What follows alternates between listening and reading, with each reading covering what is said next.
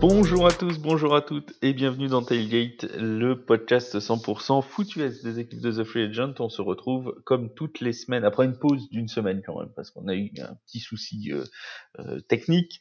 Euh, après une pause d'une semaine, on se retrouve donc avec mon Yaya pour parler de l'actualité de NFL. Salut Yaya, comment vas-tu? Salut Flav, salut à tous les agents libres. bah écoute, écoute c'est la pleine période pour nous, il y a encore des free agents à signer. Et je crois qu'on va en parler un petit peu. Et, oui, on va, on, va, même commencer par, par l'un des, des, gros free agents de ces euh, deux dernières semaines, puisque, comme je le disais, on n'a pas fait la, la semaine dernière. Euh, on va parler un petit peu de DeAndre Hopkins. DeAndre Hopkins qui a été euh, donc euh, libéré par les, euh, par les Cardinals de l'Arizona pour libérer du, du cap space, hein, notamment euh, du côté de la franchise des Cardinals, on sait que ça risque d'être une saison assez compliquée pour Arizona euh, la saison euh, la saison prochaine. Ils ont donc décidé de libérer DeAndre Hopkins après trois saisons du côté d'Arizona. La question est, DeAndre Hopkins est un très grand receveur, l'un des meilleurs de la ligue. Il a 31 ans la semaine prochaine, donc il a encore quelques petites années euh, devant lui.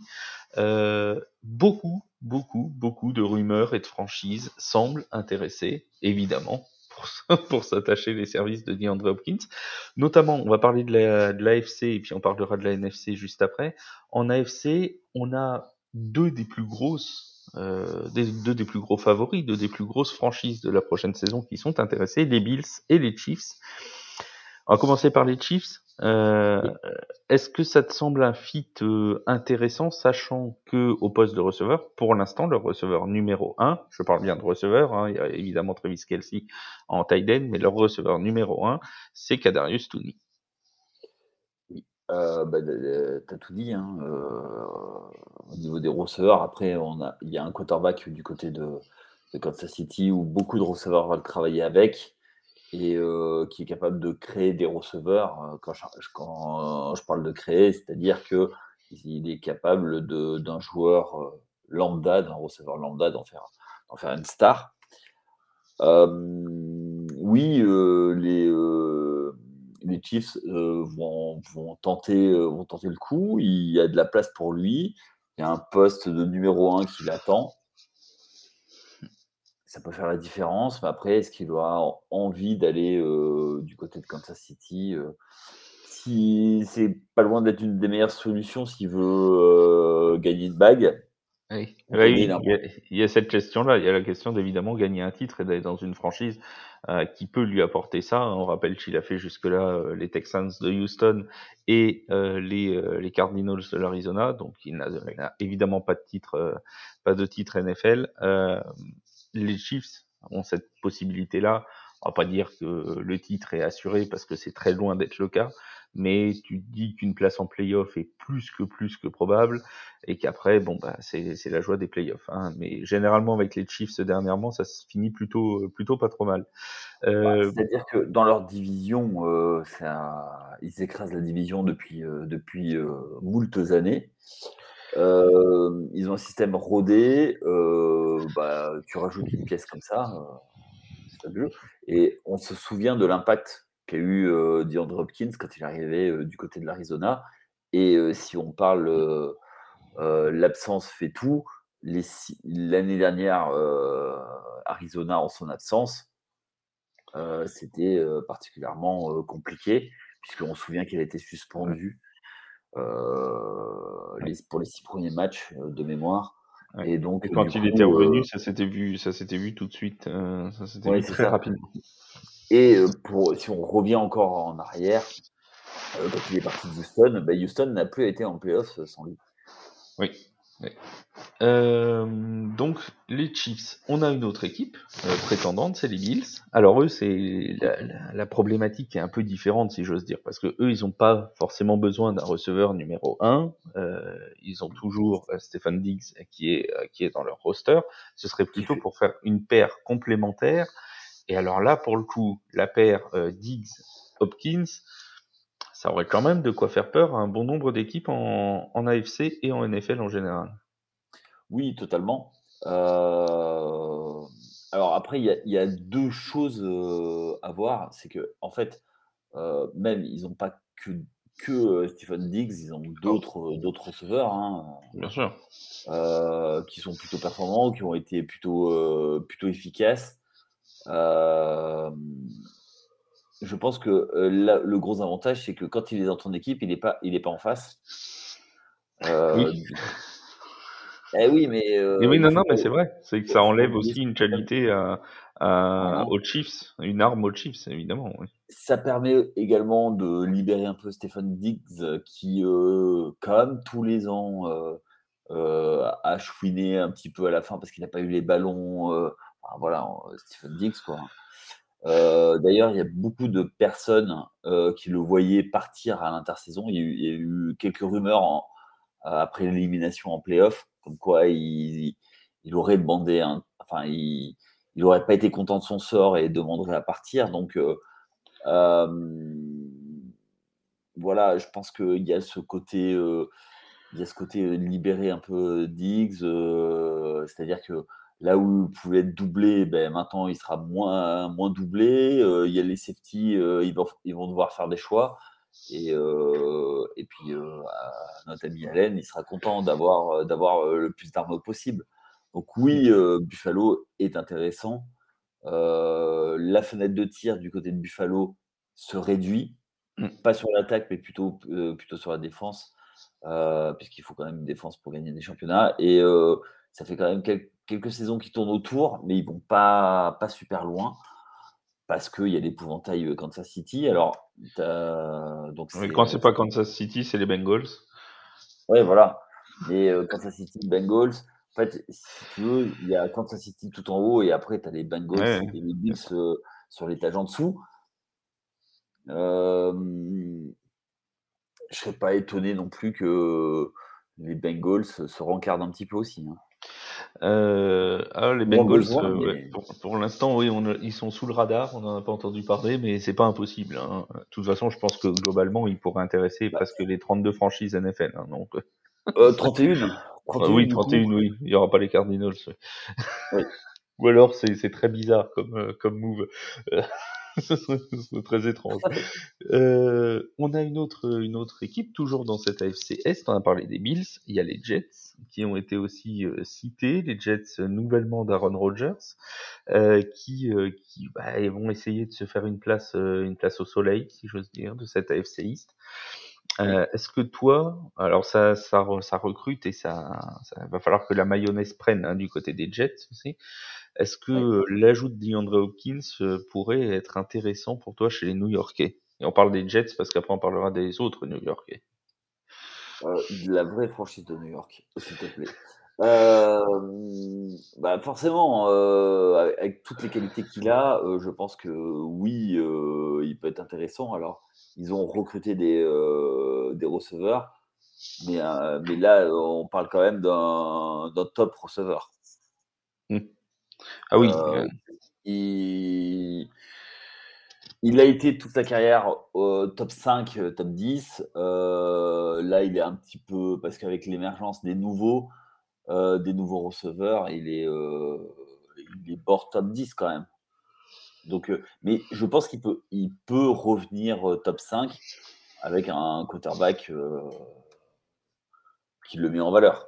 Tiens, en parlant de quarterback qui le met en valeur, est-ce qu'une réunion entre Deshaun Watson et DeAndre Hopkins aurait été aussi euh, dans les possibilités? Deshaun Watson ce serait euh, ce serait même aurait même dit en interview qu'il serait euh, ravi d'avoir DeAndre Hopkins avec lui du côté des, des Browns. On rappelle qu'ils ont joué bien évidemment ensemble chez les Texans pendant trois saisons, 2017, 2018 et 2019 des saisons qui avaient été prolifiques hein, pour euh, DeAndre Hopkins, 13 touchdowns en 2017, 11 en, en 2018, à chaque fois euh, plus de 1400 yards.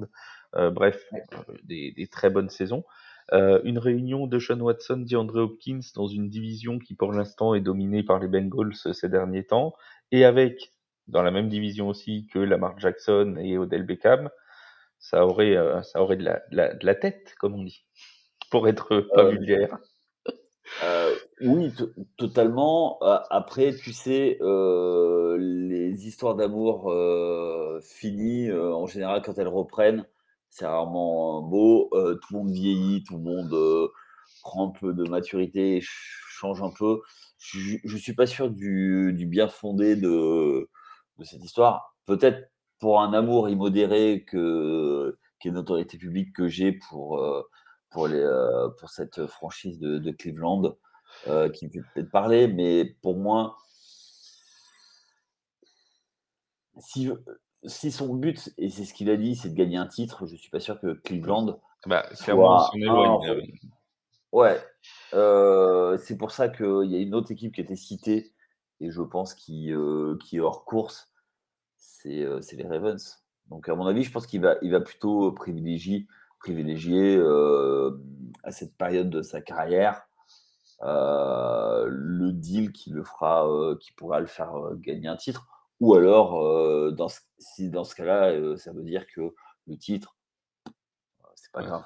Parce que de mémoire, il n'a pas fait de gros runs de playoffs non plus. Quoi. Donc, En NFC, là on a fait un peu l'AFC. en NFC, il y a deux, deux, franchises, tous les deux en NFC Est, qui, qui, sont parmi les, les, les équipes parle, dont on parle le plus.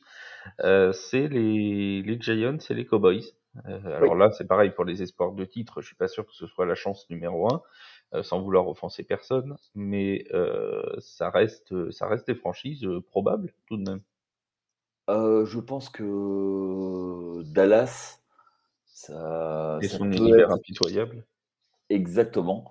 peut être une très bonne destination pour, pour jouer le titre, parce que ça rajoute une arme et que euh, ils, ont, ils ont déjà une défense qui est, euh, qui est très, très, très, très forte, à un Dix près. Euh, mais après, côté attaque, il y a un renouvellement de l'attaque et peut-être justement, quand je parle de renouvellement, c'est au poste de, de running back. Peut-être que rajouter une, cible, un troisième receveur euh, de ce niveau-là et faire passer un, niveau en termes de, receveur, c'est pas, euh, c'est pas incohérent. Mm. Après, est-ce que, est-ce que Arizona voudra lâcher euh, Enfin, de toute façon, non, il est free agent. oui, oui, il est, il est, lâché. Ça, c'est déjà fait. ça, il peut signer où il veut. Oui, donc il peut signer où il veut. Un retour dans le Texas. A un retour dans le Texas, moi, je le vois plus côté côté Dallas, effectivement. Et donc, euh, en, règle générale, tu le, tu le mettrais où, euh, notre bon, euh, notre bon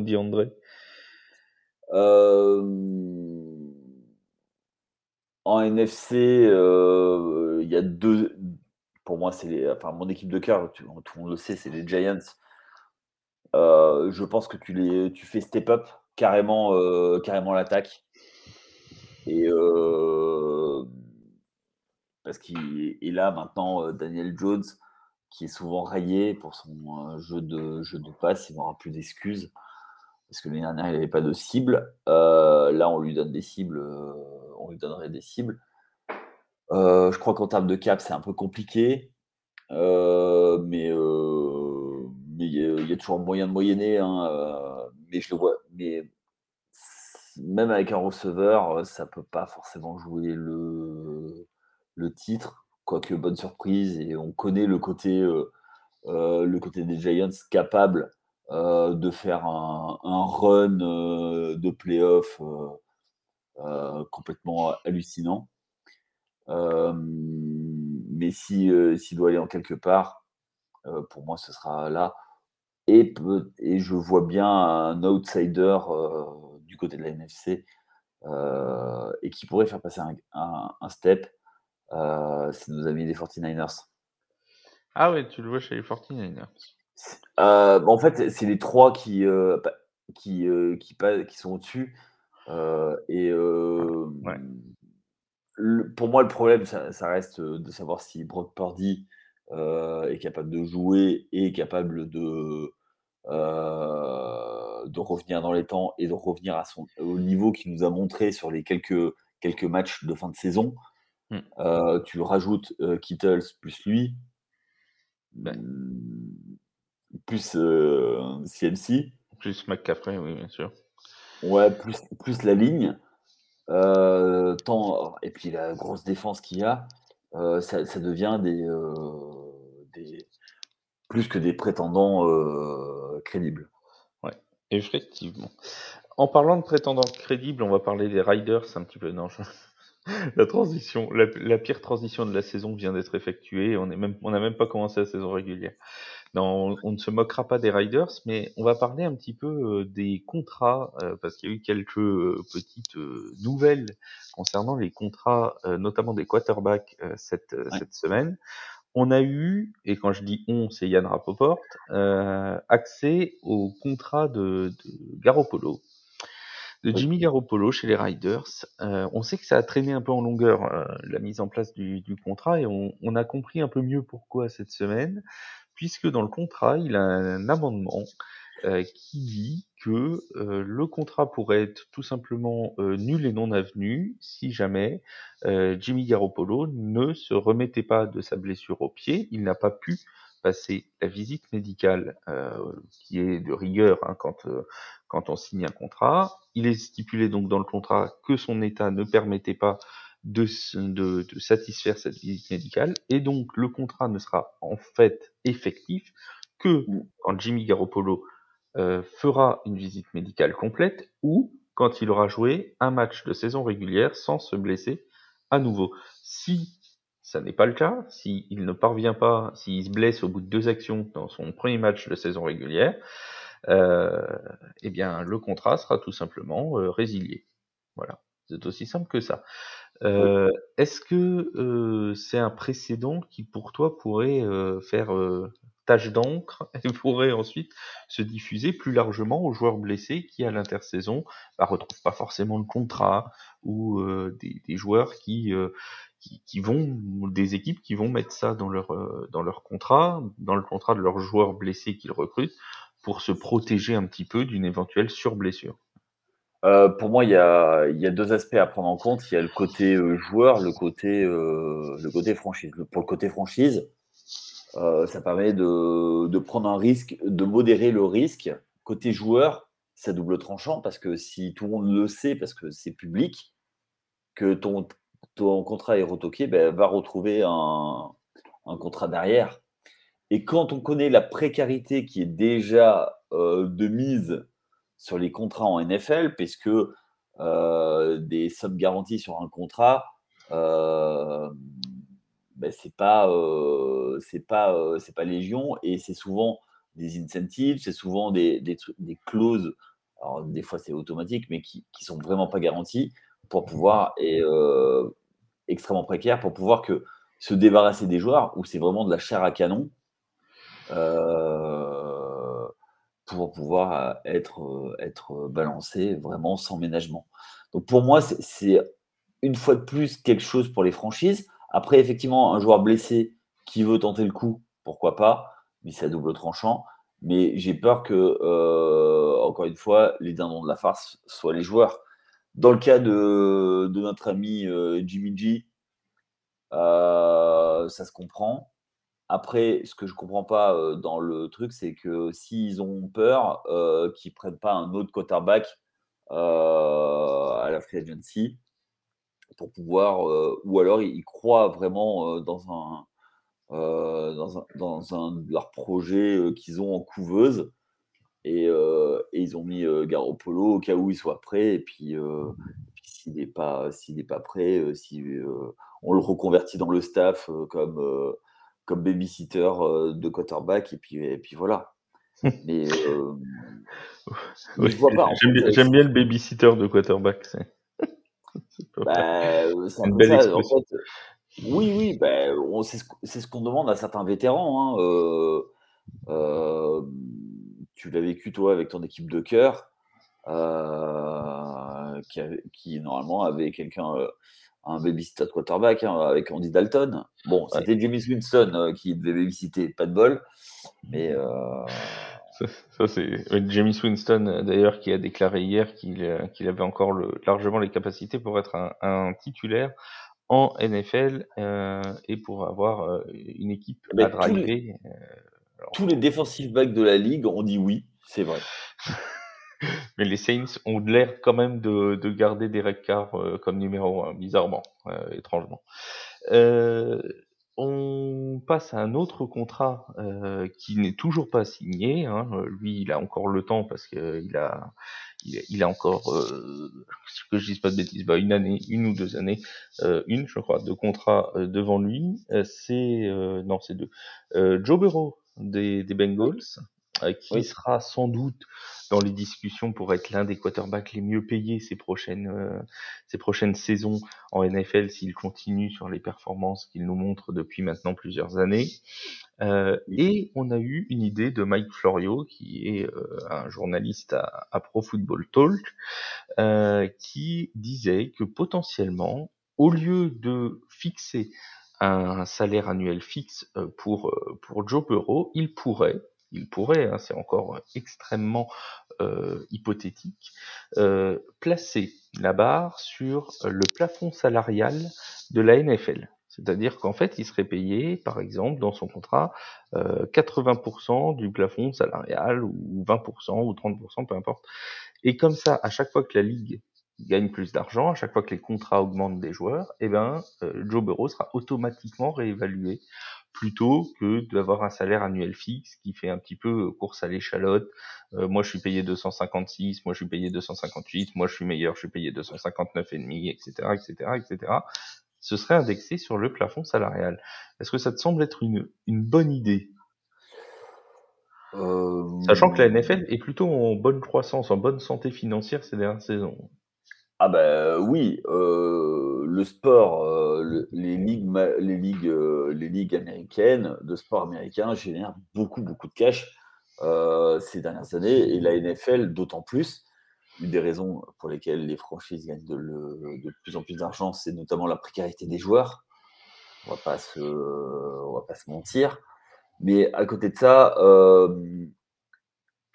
c'est un bon palliatif je trouve, à, pour éviter de, de, de payer, surpayer des, des, joueurs. je n'arrive pas à avoir une idée.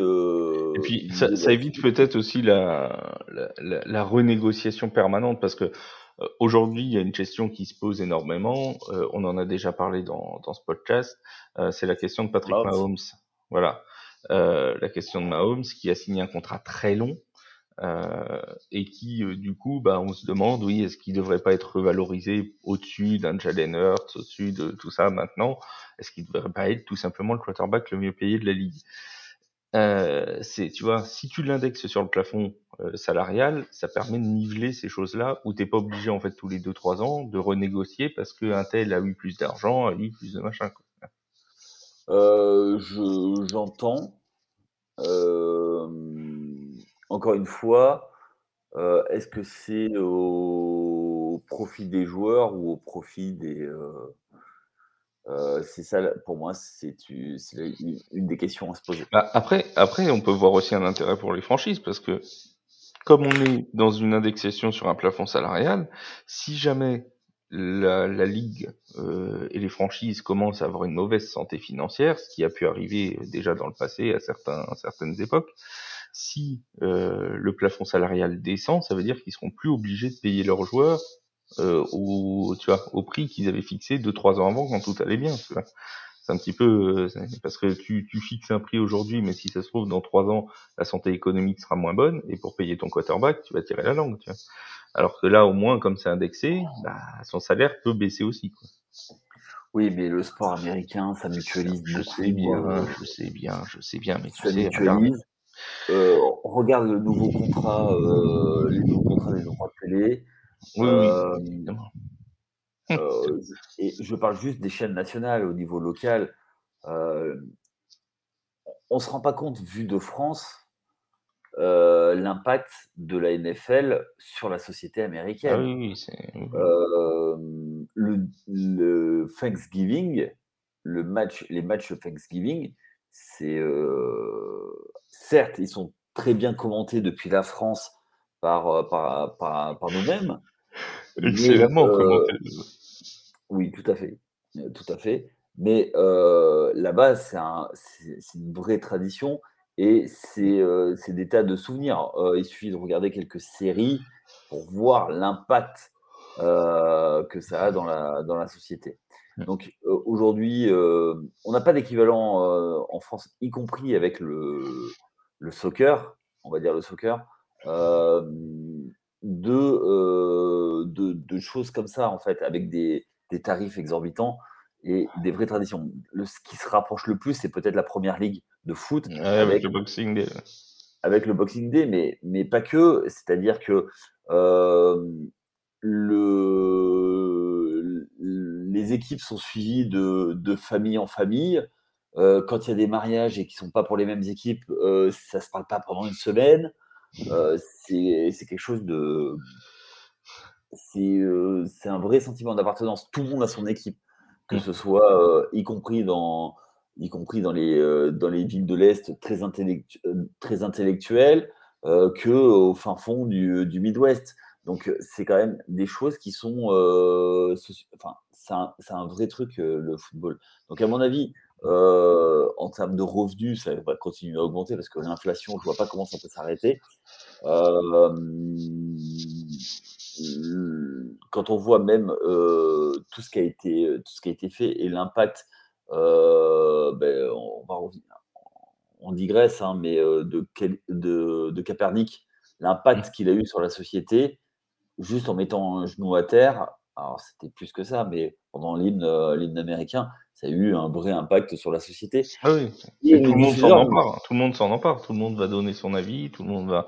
Les contrats pubs, les contrats pubs sont plus les mêmes, les tout ça. Hein, Exactement. Et la NFL est très. Et c'est pour ça que la la NFL euh, est très regardante sur son image par rapport au prix que ça doit ça doit ça doit générer au tarif.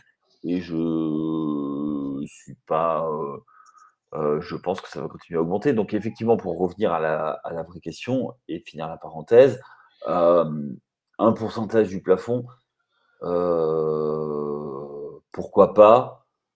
Moi, je suis un peu old school là-dessus. Je suis plus sur, sur, sur du travail, du vrai travail de GM, c'est-à-dire que ne pas surpayer les joueurs. Il y a un joueur qui veut trop, si ça met en péril ta franchise, tu vas pas. Et puis voilà quoi.